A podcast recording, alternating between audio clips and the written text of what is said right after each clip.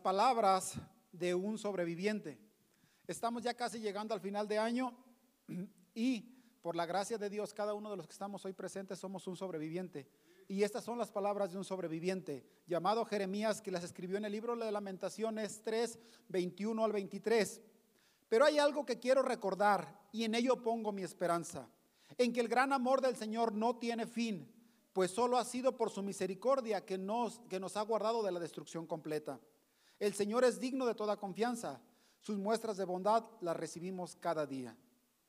Quiero llevarte, antes de que oremos, a que puedas darte cuenta, este libro de, lamentaciones se escribió en un momento muy complicado para Israel. A veces nosotros, aquí ahora en el presente, pensamos que las cosas están complicadas o están muy difíciles.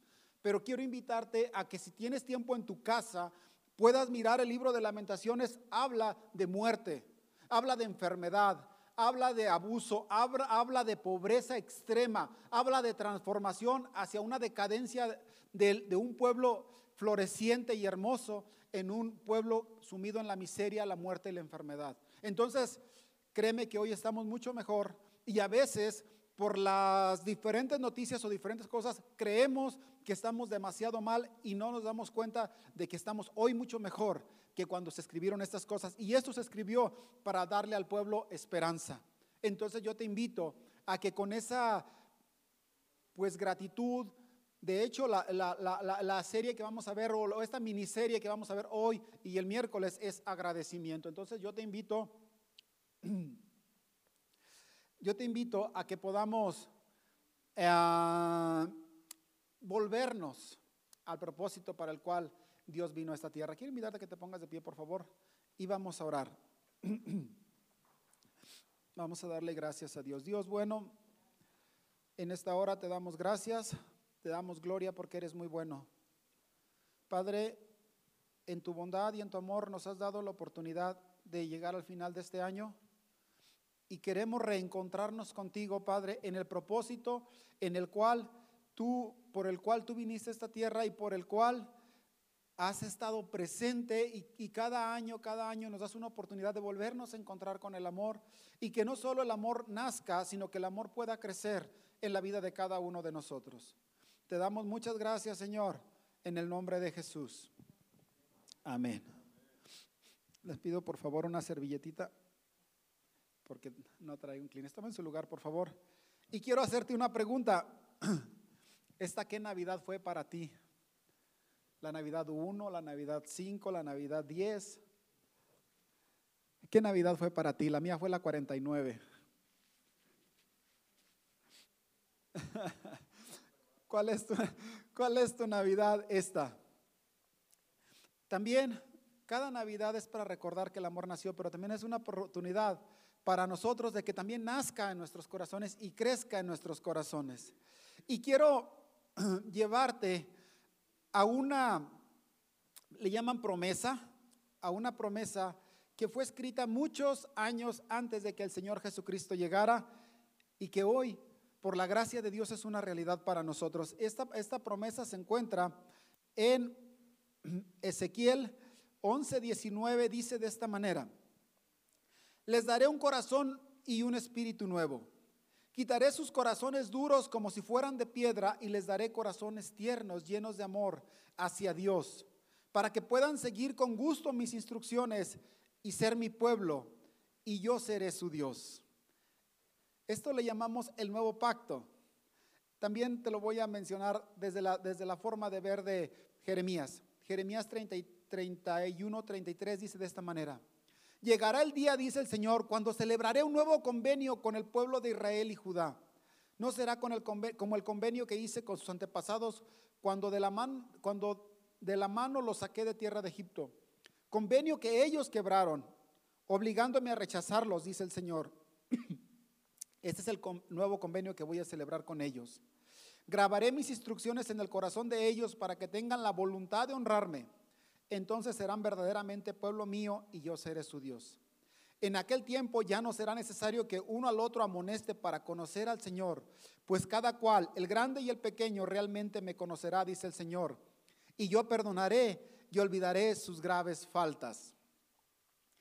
hay algo que me encanta de esto. Te digo, para muchas personas el día de Navidad fue un tiempo en el cual fueron lastimados. Y más para la cultura mexicana. La cultura mexicana tiene muchas huellas y muchas heridas que le sucedieron en días de Navidad. Por ejemplo, alcoholismo, violencia y muchas cosas muy terribles, muy tristes. Pero la verdad es que la Navidad para nada es, Jesús para nada es el culpable de estas cosas. Jesús no es el culpable, fueron las personas. Y él, y es, y él al venir, venía, a transformar precisamente estas cosas. Él dijo, yo les voy a cambiar ese corazón de piedra por un corazón nuevo. Y algo que me acaba, y esto es fresquecito para ustedes, dice, y pondré mi ley en sus mentes. el asunto es que las personas empezaron a creer que el pacto se cumplía hasta que Jesús murió en la cruz. Lo interesante es que el, pacto se empezó a cumplir desde el momento en que Jesús nació. Y sabes una cosa, desde el momento en que empezó, Jesús a nacer y empezó a vivir, se empezó a escribir en nuestros corazones. Fue cuando se empezaron a escribir estas cosas, porque no las escribió de una manera, de una manera ordenada. Él las empezó a escribir con su propia vida. Las empezó a escribir con su propia vida. Y cuando muere en la cruz, la sella la sella aquellas palabras porque él con eso sella todo lo que vivió y el pacto se cumple. Y esto es lo maravilloso porque Jesús no solo vino a darnos un día de fiesta, vino a traernos una suavidad al corazón, un entendimiento de lo que son las cosas. Y dice algo que es, que es impresionante. Dice, me conocerán el grande y el pequeño. Realmente el grande y el pequeño me conocerá, dice el Señor, y yo perdonaré y olvidaré sus graves faltas. Esto es algo maravilloso. No solo ibas a tener unos sentimientos nuevos, sino que ibas a tener un entendimiento nuevo. Un entendimiento nuevo. Los niños muchas veces son mucho más, mucho más listos para entender lo que nos hace bien y lo que nos hace mal. Y a tal grado, muchas, a, tal grado que cuando nosotros somos más falsos, que, que hay una persona que nos lastima y le presentamos a un buena cara. Pero los niños no, los niños ven a alguien que los lastima y temen incluso porque ellos, ellos, ellos son muy honestos. Y la Biblia da, historia o cuenta que al Señor Jesucristo lo seguían los niños, porque los niños rápido entendieron, esto es bien, esto me hace bien, esto me trae bien. Y lo amaban al Señor Jesucristo. Amaban los niños al Señor Jesucristo. Y lo mencioné en la otra charla. Si a nosotros nos contó unas historias o unas formas de enseñanza maravillosas que hasta hoy nos asombran, estoy seguro que a los niños les contó y les mostró cosas impresionantes, por eso los niños los amaban. Y dijo, mi nuevo pacto será tan simple o tan sencillo de entender que hasta los niños me van a poder entender. Es algo muy simple y es importante que volvamos a reencontrarnos con la Navidad. Por eso te preguntaba, ¿qué Navidad es para ti esta? Quizás en el pasado tuviste, pero esta es una nueva oportunidad de que pueda nacer el amor en ti. Es una nueva oportunidad que puedan nacer y puedas también entender las cosas maravillosas que Dios trae. Una vez que nace algo, lo normal es que crezca. Lo normal es que crezca y lo normal es que cumpla el propósito para el cual nació. Dice Isaías 53, 2 que Jesús creció como raíz, dice que creció delante del Padre como raíz en tierra seca. Creció delante de Dios en un desierto. Jesús creció en una en unas circunstancias de esterilidad o de injusticia. ¿Qué quiere decir con esto? Que a veces ahorita la sociedad dice, la única forma de crecer es que todo esté cómodo, que todo esté a modo. Pero la palabra de Dios dice que la forma de crecer aún en el desierto es que crezca o que crezcamos delante de Dios. Y eso es lo asombroso. El Señor Jesucristo nace en una atmósfera de injusticia y aún con todo y esa contrariedad pudo crecer. Eso es, lo, eso es lo maravilloso y eso es a lo que nos invita también Él. Que aunque las circunstancias puedan estar muy complicadas, se puede crecer, se, puede alcanzar el propósito para el cual, ¿por qué? Porque no depende de las circunstancias, porque lo que lo alimenta al que crece es Dios. Dios es el que crece, el que hace crecer a las personas Cuando las personas están delante de Él o cuando las personas están conectadas a Él. Dice que Él creció como un retoño, como una raíz en tierra seca. No había hermosura y majestad como para que nos fijáramos en Él, ni había nada atrayente como para que nos gustara, pero Él crecía.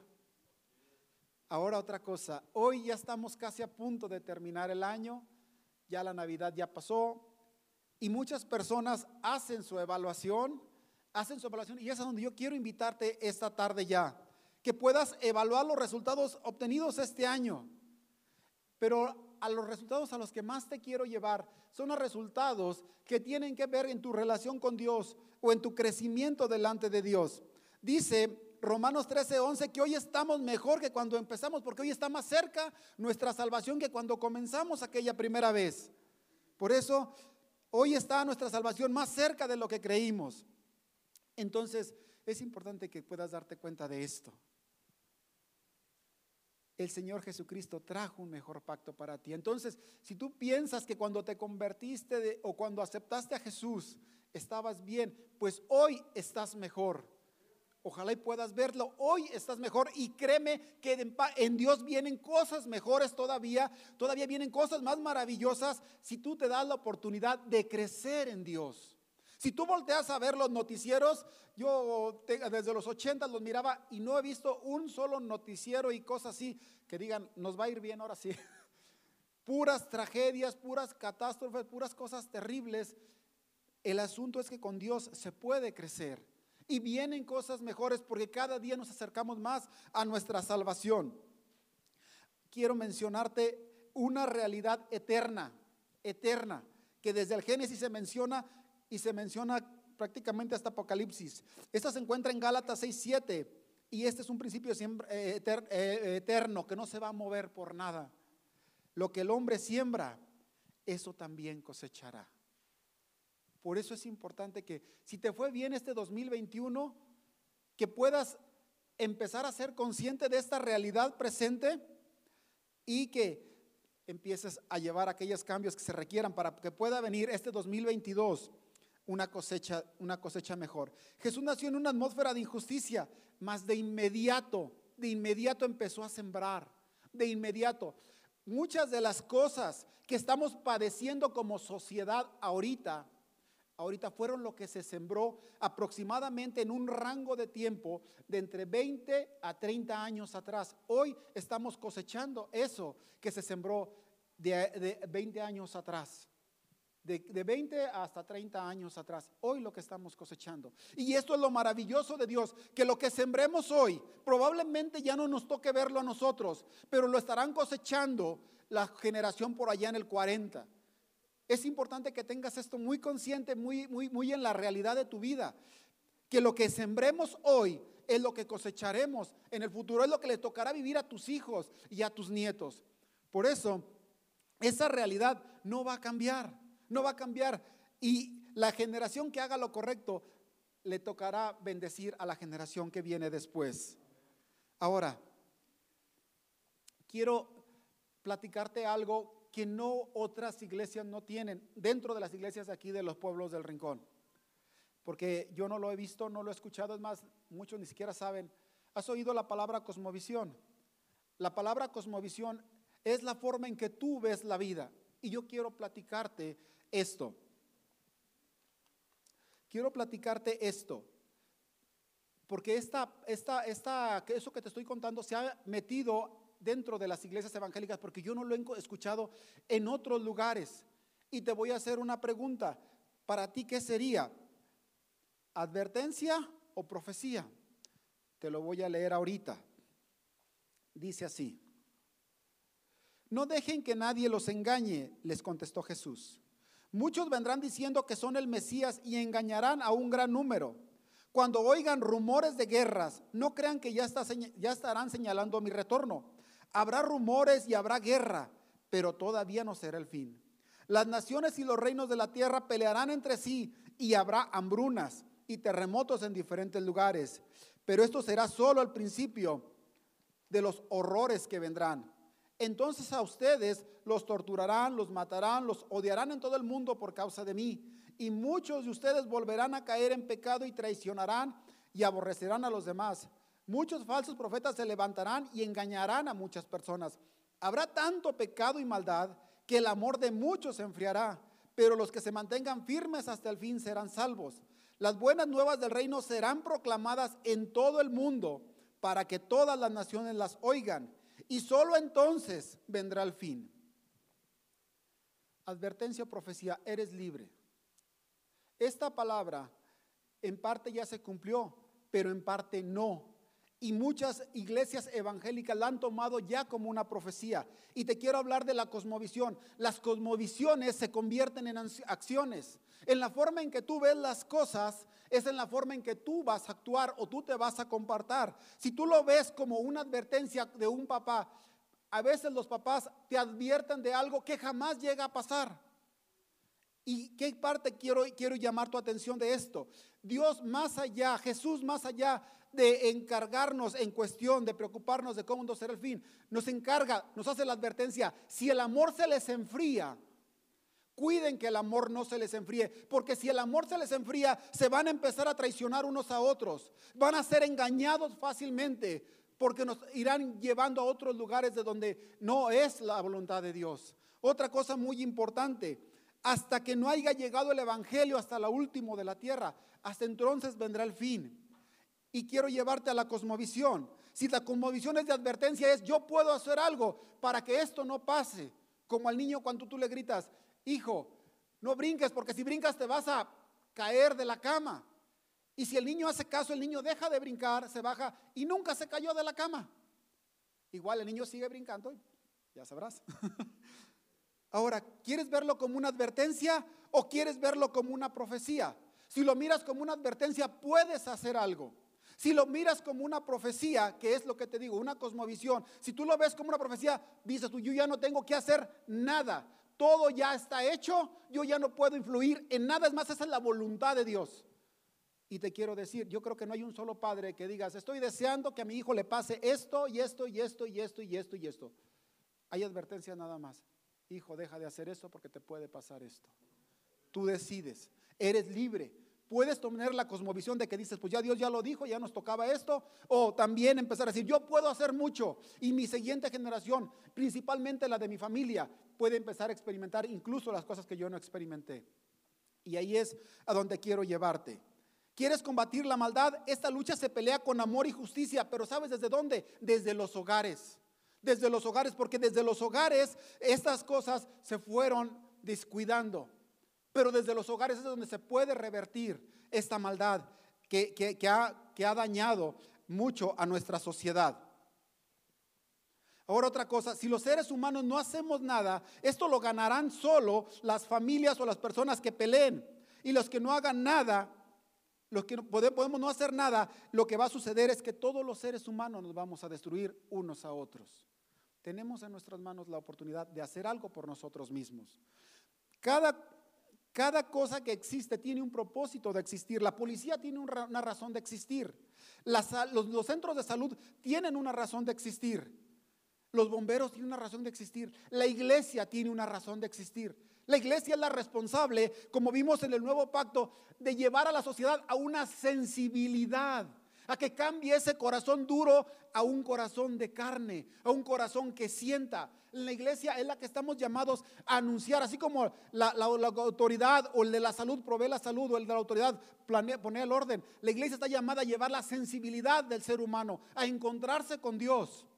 Pero si la iglesia misma pierde su, su visión, pierde su razón de saber para qué está aquí, esas cosas van a desaparecer y el ser humano se va a volver insensible. Por eso quiero llevarte a, una, pregunta. El Señor, la Biblia resume todo su contenido a dos grandes mandamientos. Amarás a Dios y amarás a tu prójimo. Y yo quiero llevarte a esta parte. ¿Cuánto creciste este año? ¿Cuánto mejoraste este año o cómo te lo gastaste? Tú, tú, tú, tú, toma la palabra que quieras. En tu relación con Dios, ¿cuántos fueron en este 2021 tus minutos de oración? ¿Cuántos fueron tus, tu asistencia a las reuniones como esta? Te quiero mencionar algo. Este 2021 tuvimos, gracias a Dios ya sin pandemia tanto, 50 reuniones los domingos y 50 miércoles. ¿Cuántos pudiste ser parte o cuántos quisiste ser parte?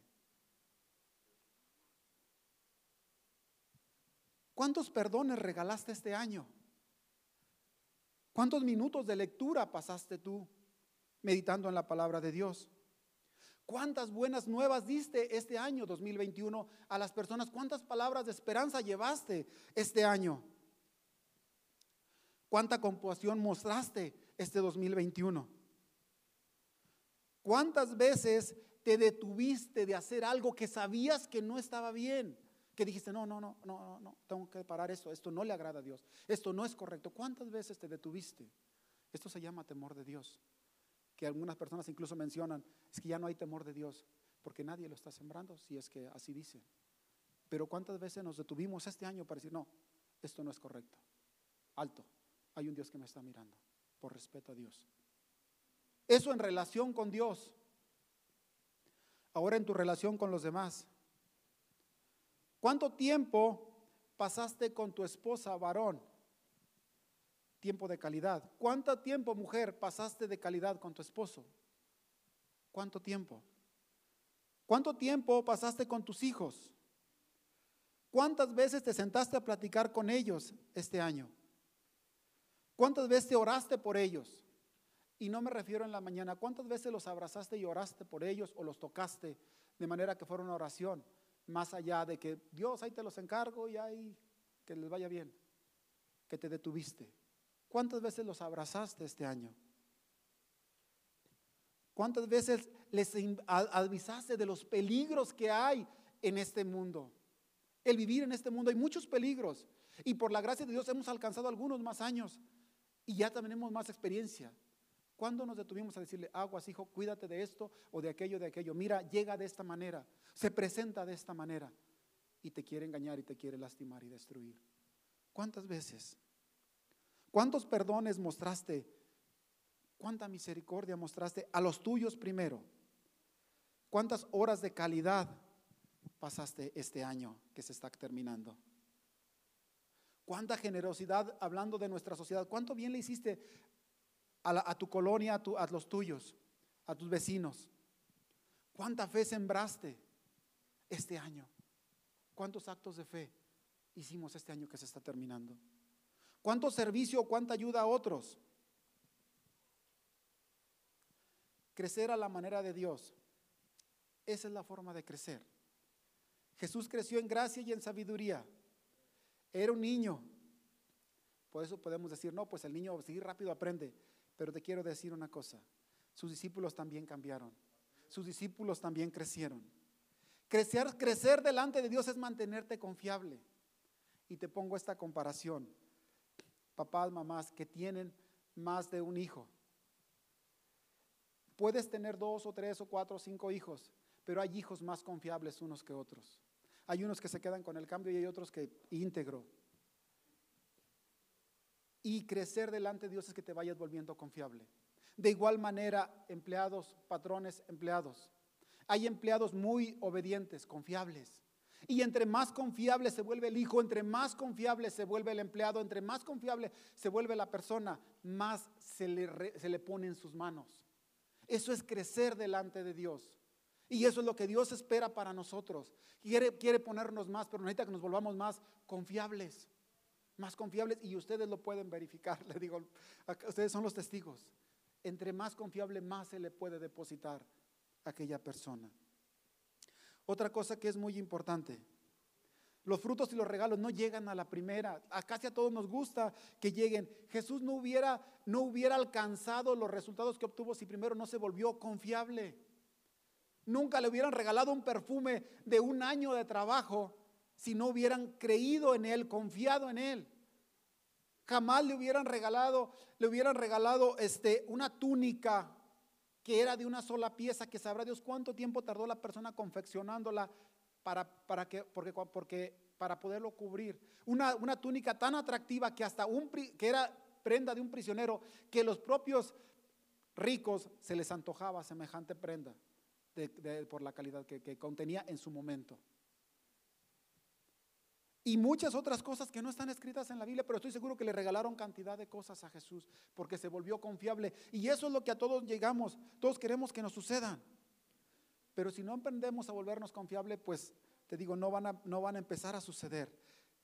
Es necesario que sigamos creciendo, seguir creciendo no solo para nosotros mismos, sino de una forma integral, de una forma para todos, porque no sirve de tanto si solo crezco yo.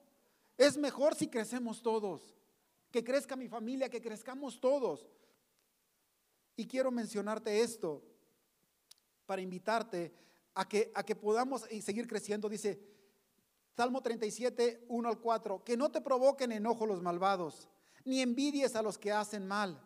Pronto se desvanecen como la hierba y desaparecen como las flores de primavera. Pero confía en el Señor, sé generoso y bueno entonces vivirás y prosperarás aquí en la tierra. Deleítate en el Señor, así Él te dará lo que tu corazón anhela. Encomienda al Señor todo cuanto haces. Confía en que Él te ayudará a realizarlo y Él lo hará. Quiero mencionarte esto. ¿Por dónde vamos a empezar? Primero aprende a deleitarte tú en hacer lo correcto delante de Dios. Antes mencionábamos esta palabra en el sentido de que lo único que, a Dios le agradaba era venir a asistir a las reuniones. Pero yo quiero invitarte a que tú puedas experimentar qué es deleitarse, como te dije alguna vez, como te dije más atrás, perdón, como te dije más atrás, me detuve de hacer lo incorrecto por respeto a Dios. Y eso es deleitarse en Dios, deleitarse en hacer lo correcto, porque en su tiempo va a venir el premio que Dios tiene preparado para cada uno de nosotros. De aprende a deleitarte en hacer lo correcto. Aprende a deleitarte en Dios, porque esa es la forma en que las personas crecen de Dios. Ahora otra cosa muy, muy importante, enseña, enseña, enseña, enséñalo a los niños. Te platico. Y eso es lo que sueño y trabajo para que mi niño pueda encontrar también y descubrir. Cuando yo era niño, eso fue lo que a mí me tocó vivir. Me tocó vivir con una, una, una madre pues que me enseñó esto. Cuando ella miraba a una persona con necesidad, algunas veces, no siempre, me decía, ten, llévale esta monedita. Y yo le decía, amá, pero pues si nosotros estamos bien amolados, ¿cómo le vamos a dar? Tú llévasela. Luego Dios nos la va a regresar. Y más de una vez, más de una vez más, más de cinco veces, mi mamá me decía, mira hijo, ¿ves aquel billetito que está ahí? Júntalo, ya no lo regresó Dios. Y muchas veces, muchas veces era más de lo que nosotros habíamos regalado. Muchas veces. ¿Por qué? Porque Dios es fiel. Pero esto es importante que nosotros primero lo experimentemos, lo aprendamos y luego lo enseñemos. Porque a veces nosotros nomás lo enseñamos, pero no, lo, no lo hemos experimentado. Yo te estoy hablando un testimonio vivo, real. Sucedió. Y es lo que pretendo, que mi niño pueda encontrar a Dios también de esa manera como a mí me lo enseñaron, como a mí me lo mostraron. Otra cosa, y esto es lo que, esto es lo que yo me llevo de este 2021, es cómo descubrir más de Dios. Hay otra forma de descubrir más de Dios, negándote a ti mismo, negándote a ti mismo. Hoy disfrutamos de muchas cosas buenas porque alguien se negó a sí mismo, algo que podía tomarlo él para sí, él para él, pero decidió voluntariamente no, no tomarlo, sino compartirlo. Y quiero platicarte esta, esta fue lo que me sucedió en este año. No es algo de lo cual me siento orgulloso, lo he, lo he citado varias veces, no es algo de lo que me siento orgulloso, porque me sobran dedos de la mano, me sobran dedos de las veces que oré por el niño, por, por Josué. Está. De las veces, de las veces que oré por Josué. Más una vez, hablando del negarte a, uno mismo, de negarse a uno mismo, y fue cuando Dios me lo, me lo, me lo pudo mostrar, pude entenderlo. Es que me dice, me dice, me dice mi esposa, eh, o sea, el niño le dijo a mi esposa, no me puedo dormir, dile a mi papá que venga a dormirme. Y cuando fui, oré por él, le puse la mano aquí en su cabecita, pero no te platiqué el antes. Yo ya estaba casi dormido, ya estaba durmiendo, me iba molesto. Muchas veces lo había mandado, no, vete a dormir, yo ya estoy muy cansado, no quiero saber nada. Y fue, te digo, cuando Dios me habló acerca de negarse a uno mismo.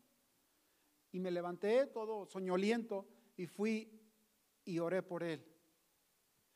Y lo asombroso, lo maravilloso de eso fue al día siguiente. Me dice, papi, quiero que vuelvas a orar por mí, porque anoche dormí bien a gustito. esto yo te garantizo que es una huella que Él ya tiene en su corazón. Te lo garantizo, porque así como mi madre un día me dijo, sé generoso, hijo, Dios no lo va a regresar en su tiempo y en su momento.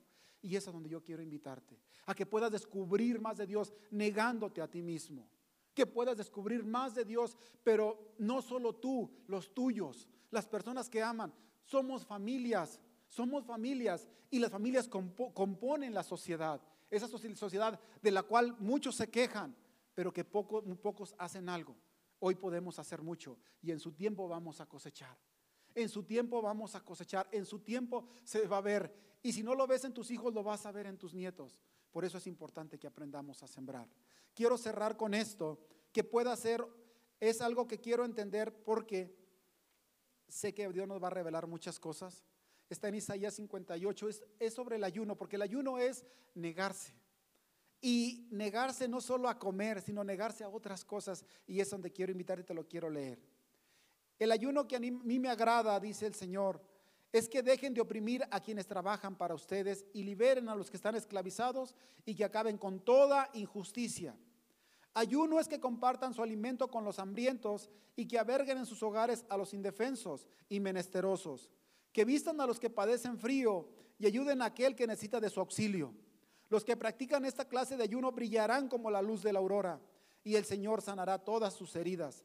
Además, la justicia será su guía y la gloria del Señor será su protección a sus espaldas. Cuando me invoquen, yo les responderé. Si gritan pidiendo ayuda, yo les diré, sí, aquí estoy. Si ustedes hacen desaparecer la opresión, si dejan de acusar a los demás y de levantar calumnias, si, si dan de comer al hambriento y ayudan a los que sufren, entonces su luz brillará entre las tinieblas y su noche será como luminoso día. Yo el Señor los guiaré de continuo y les daré de comer en el desierto y siempre tendrán fuerzas. Serán como huerto bien regado, como manantial que fluye sin cesar. Y Gálatas 6, 9 y 10 dice así. Así que no nos cansemos de hacer el bien, porque si lo hacemos sin desmayar, a su debido tiempo recogeremos la cosecha. Por lo tanto, hagamos el bien a todos cada vez que se presente la oportunidad, y especialmente a los que por la fe son de la familia. Esta puede ser una meta para ti si tú quieres. Y no, no me refiero a todo lo que se presente, lo que te acabo de leer, en la oportunidad, donde se presente la oportunidad. Había la oportunidad con mi niño, te digo, estaba muy cansado, se presentó y la aproveché. Tenemos este 2022. De todos modos, te quiero decir esto, eh, tu reloj ya está en cuenta regresiva. Así que cada día que se te regala, pues yo te invito a que lo puedas aprovechar ya está en cuenta regresiva. No sabemos cuánto tiempo nos queda. Pero qué hermoso y qué bueno es que podamos dejar semillas de justicia, semillas de verdad que le den gloria a Dios. Quiero invitarte a que te pongas de pie y también invitarte a reflexionar. Yo tengo más de 20 años en la fe y estoy encontrando a Dios ahorita como no lo había encontrado en todos mis años. Como dijo Napoleón, como nunca en la vida, él de sus 30 años, nosotros en el tiempo que llevamos de vida. Puedes encontrar a Dios, pueden hacer Dios este 2022 como nunca en la vida que llevas viviendo.